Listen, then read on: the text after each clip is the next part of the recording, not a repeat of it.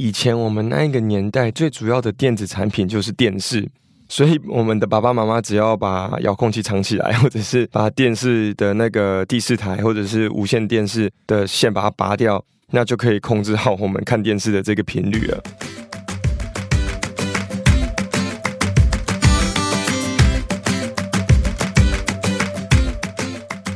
爸爸妈妈们，大家好，欢迎收听梦梦爸爸。这是一个分享带孩子经验、探讨教育理念的平台。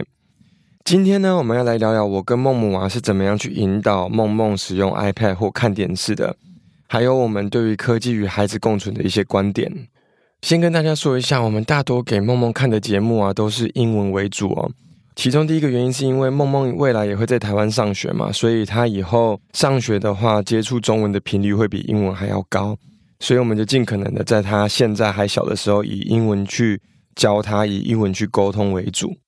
那第二个原因是因为，其实我们中文可以学习的歌曲或者是频道并没有那么多，都是以卡通为主，所以我觉得还蛮可惜的。希望有一天可以有一个歌手把《b u r p l e Murphy 》唱成一个神曲，就像我们的 A B C Song 一样，可以呃唱很久，然后有很多种版本，然后就怎么样唱都不会腻。真的希望有一天可以听到这神曲的出现。好，那我们就进入今天的主题吧。呃，在梦梦还没有出生之前，其实我们就已经注意到孩子使用手机的问题了。在餐厅啊，在高铁上啊，在医院啊，等等等等，很多很多地方。那更不用说现在小二的侄子啊，可以验证电子产品的魔力哦。因为一台 iPad 可以跟大家大吵大闹，闹得整个家里都乌烟瘴气的。啊！但我跟梦母回想了一下，以前我们那一个年代最主要的电子产品就是电视，所以我们的爸爸妈妈只要把遥控器藏起来，或者是把电视的那个第四台或者是无线电视的线把它拔掉，那就可以控制好我们看电视的这个频率了。但是因为现在电子产品的多样性跟方便性啊，其实孩子无时无刻都是围绕着科技产品哦。那这里我们也是想要跟爸爸妈妈分享一下我们的观点。啊、以前呢、啊，我们在外面看到爸爸妈妈给孩子看手机的时候，我们心里偶尔都会有一点 OS，然后都觉得说，嗯，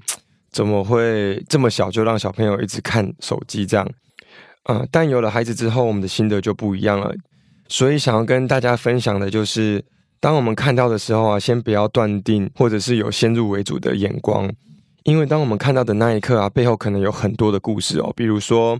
呃，孩子表现得非常好。那还有五分钟的时间可以看手机，当我们看到的时候，是只有他在看手机的时候嘛，对不对？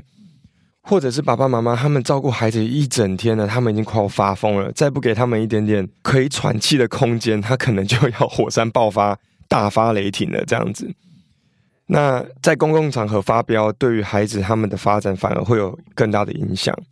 所以我们不知道他们为什么会拿出来给孩子看手机，我们也不知道他到底在看什么。所以在公共场合看到这个画面啊，希望我们年轻一代的爸爸妈妈可以有一点点弹性哦。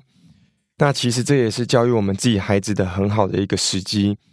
比如说，像有时候梦梦会觉得，诶，他看到别的孩子可以看手机，为什么他不可以看？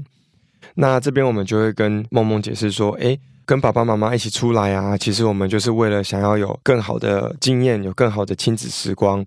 那你跟我们在一起，一定可以看手机，只是不是现在。呃，类似一个这样的方式去跟梦梦说明，其实他慢慢的就听得懂了，就怕家长不愿意跟孩子沟通，觉得他们听不懂就不跟他们说，所以呃，孩子跟家长之间的沟通真的很重要。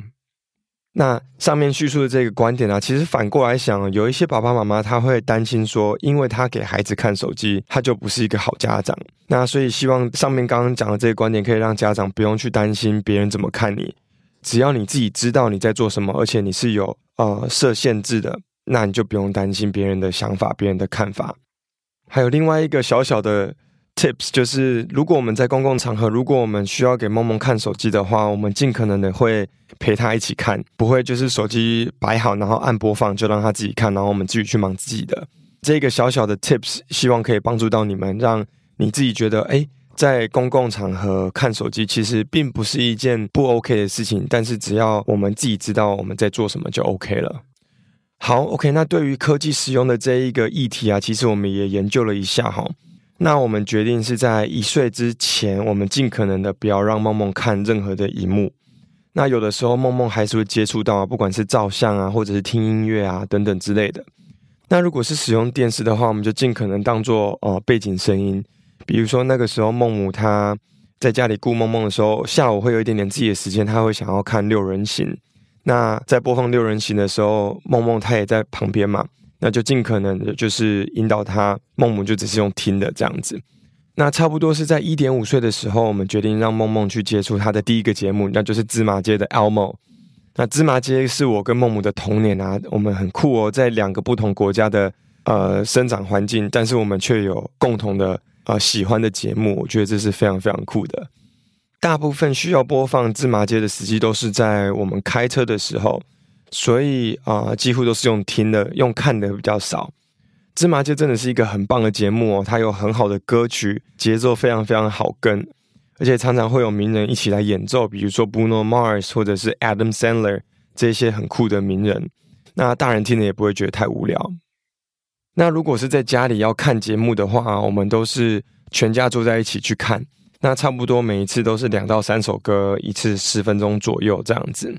那重点就是爸爸妈妈要陪在孩子的身边，而不是啊、节目按了播放之后就去做自己的事情。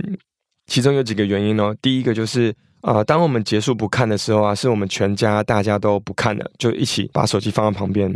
那第二个就是，其实如果啊、我们按播放，然后去忙自己的事情的话，突然想到啊，十分钟到了，要回来按停的时候，有可能节目还在播放，它可能只播到一半，那你突然就给人家按暂停或中断的话，其实那种感觉，不管是大人还是小孩都不太舒服啦。所以我们一起看的话，我们知道说哦。这首歌是我们的第三首歌，那看完之后我们就结束去玩别的东西。那这样子其实对于孩子来讲也会比较呃了解那个规律，而且我们去设定规范的时候，跟他讲说该停的时候就停，这样他也可以比较认同爸爸妈妈按暂停的这个动作。大约在两岁左右，我们开始让梦梦接触到其他的节目。那另外一个节目的话会是 Blippi。那 Blippi 他穿着蓝色、橘色的衣服，然后到美国各个地方，像是水族馆啊、农场啊，到这些地方教小朋友关于地方、颜色、形状、数字，而且他的歌也很好听。所以如果爸爸妈妈有空的话，也可以上 YouTube，然后打 B L I P P I。哦，他这个他的歌真的是蛮好听的哦。大约两岁半左右的时候，梦梦开始喜欢 Mini Mouse 跟 Mickey Mouse，还有 Paw Patrol。那在这个阶段呢，我们也发现孩子在荧幕前面的专注力啊，会比我们想象中的还要久。他竟然可以把《冰雪奇缘》看完哦。那当时我们想说，就播个一两首歌，可能三十分钟他就坐不住了吧？结果哇，出乎我们的想象，竟然把整个电影都看完了。所以差不多在两岁半的时候啊，如果是下雨不能出门，或者是疫情的关系，那我们偶尔也会播放电影，比如说。《冰雪奇缘》或者是《冰雪奇缘二》，还有《宠物当家》这些电影，都是梦梦真的可以看完的电影哦。现在梦梦快要三岁了，所以我们刚刚讲的这些节目，他都还是很喜欢，但他会跳来跳去啊，阶段性的，有时候喜欢这个，有时候喜欢那一个。OK，那我们爸爸妈妈在家里啊，一定要设好荧幕时间的规则哦。那我跟梦母都知道这个规则，因为是我们一起定的，所以不管梦梦是找我还是找梦母。他的答案都是一样，可以看的时候就是可以看，不可以看的时候就是不可以看。然后我们也不是每天看哦，可能这个礼拜看的比较多，因为下雨或者是可能找到新的节目啊，他真的很喜欢，那我们就会多看一点。啊，有的时候这个礼拜可能都连看都没有看，因为他专注在啊玩其他的东西，比如说滑板车啊、踢球啊，或者是诶我们买了新的玩具，他可能觉得诶这玩具很好玩，他就 focus 在这一个玩具，反而这一个礼拜使用荧幕的时间就变少了。所以，我们意识到啊，如果我们完全去禁止它的话，反而会造成小朋友更想要去看电视，或者更想要去看荧幕的这个问题哦。那我们人常常都会有这样的状况出现，就是说，如果你越不给他的东西，他就越想要，越好奇嘛。所以，借着这个机会，我们也会好好的教梦梦，跟他讲说，哦，我们可以看卡通，我们可以看节目，但是不能一直看。那爸爸妈妈说停的时候就停，而且还有很多很好玩的东西在等着我们。那这就是我们荧幕控管的一些经验分享。当然，每一个爸爸妈妈的做法都不一样，没有对或错。那最主要就是要找到一个全家一致认同，而且都可以按照这个规则去做的一个方法。OK，那我跟孟母啊，在这边整理一些电子产品跟手机对于孩子的好处跟坏处哦。好，那我们就先从好处来开始说吧。嗯，那第一个呢，现代科技的方便啊，让我们可以跟家人还有朋友保持一个紧密的一个联系嘛。所以科技它是一个很棒的一个沟通的工具。那梦梦的爷爷 Rob 他住在美国，他的堂妹住在日本。那如果没有 FaceTime 或者是 Line 的话，可能又要回到以前用电话聊天的那种方式，然后没有办法看到他的生活状况啊，还有他的生活环境啊，整个体验就不太一样哦。那不管是亲情还是爱情啊，我们都知道哦，远距离的沟通真的很有挑战性。那对于我们这种年轻的爸爸妈妈来说啊，我们真的有点难想象说要回到以前只能用写信或者是只有用电话来保持联系的这个方法。所以科技啊，在某一个层面上，其实还是帮助到我们拉近彼此的距离哦。那第二个点就是提升学习的动机。那不得不说，平板这种防呆的机制啊，真的很厉害。我们不用教孩子就会用了。还有啊，现在录制节目的呃教育频道或者是节目啊，其实他们的内容跟他们质感都蛮吸引人的。比如说我们看电视的话，我们会看 Animal Planet，那它是真的可以学到东西的，而且它还可以转成中文跟英文哦。那梦梦其实透过这些节目啊，也学到了很多东西。比如说，呃，他看 Elmo 跟 Blippi 的刷牙歌，那他就认识刷牙的重要性，而且，嗯，还蛮好玩的嘛。所以他在刷牙，在建立生活常规的这一个部分，他可以用歌曲去融入在自己的生活里面。一直到现在啊，他在刷牙的时候也都会要求梦母在旁边唱刷牙歌给他听哦。那除了刷牙以外啊，戒尿布或者是上厕所，其实。啊、用这种方式也都还蛮管用的哦。身为家长啊，我们会尽最大的努力提供孩子学习的时间跟学习的机会嘛。但是我们爸爸妈妈也会累，所以偶尔用这些节目来帮助到小朋友学习，其实也是蛮有效的啦。但是到头来呢，我们选择的节目就很重要了，尤其是一岁半到三岁这个年纪啊。所以我们强烈建议啊，在看这些节目的时候，还是要陪在。啊、孩子的身边啊，最主要还是要确定他们观看的内容，还有要防止他们乱点啊。就算他是有 YouTube Kids 也一样，我们陪在他旁边，我们可以百分之一百控制说，诶，哪些东西可以看，哪些东西、呃，其实不用看这样子。第三点呢，就是现在有越来越多教育型的 APP 可以帮助到孩子阅读、发音、可能笔画，还有数理逻辑等等等等之类的。那我们目前还没有让梦梦去用 APP 做学习哦。但是未来如果他上学之后有接触到一些好玩的 APP 的话，我们在后续的 Podcast 也可以分享给大家。好，OK，那我们就来讲缺点吧。第一点呢，App 它多多少少都还是有一个框架的存在，所以比如说再怎么样厉害的一个绘画的 APP 啊，跟真实用工具去画画那种临场感啊，还有那种等待的时间啊，多少都还是有点差别啦。那再好的节目，其实我们还是需要孩子用自己的生活经验。去记忆或者是去体验，所以太多的平板啊，或者是太多的节目，有可能会限制我们孩子独立思考或创新的机会。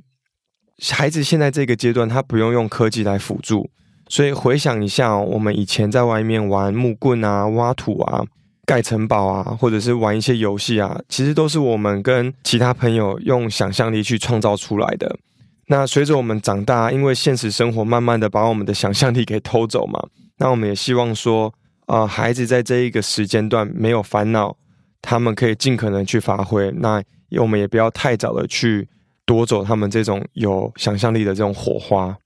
那当然呢，有很多孩子他发光发热的地方是跟科技有关的。那啊、以上的话就是我们自己的观点呐。那这个就是看大人你们自己决定喽。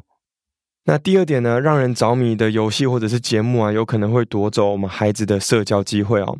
那有些孩子他过于着迷，或者是把他的重心放在线上的朋友，反而没有好好的把握身边最近的家人或者是朋友，那慢慢的失去了他面对面交流的这个能力哦。当然，我们不希望我们孩子失去面对面互动的这个技能，而且啊，这个技能是需要一辈子的时间去学习，怎么样去跟人家互动的。所以，我们尽可能的让孩子多去跟别人交流、接触、练习沟通、解决问题。那梦梦现在也快要满三岁了，所以我们把他的时间呢、大部分是放在去公园玩，或者是上一些团课，让他去熟悉团体生活的这一个环节。那第三点，科技有可能会夺走我们孩子动的机会哦。那看节目啊，或者是滑平板啊，无意识的就养成久坐的这种生活习惯哦。啊，孩子啊，他开始上学之后啊，我们会发现他坐在椅子上的时间只会越长，不会越短。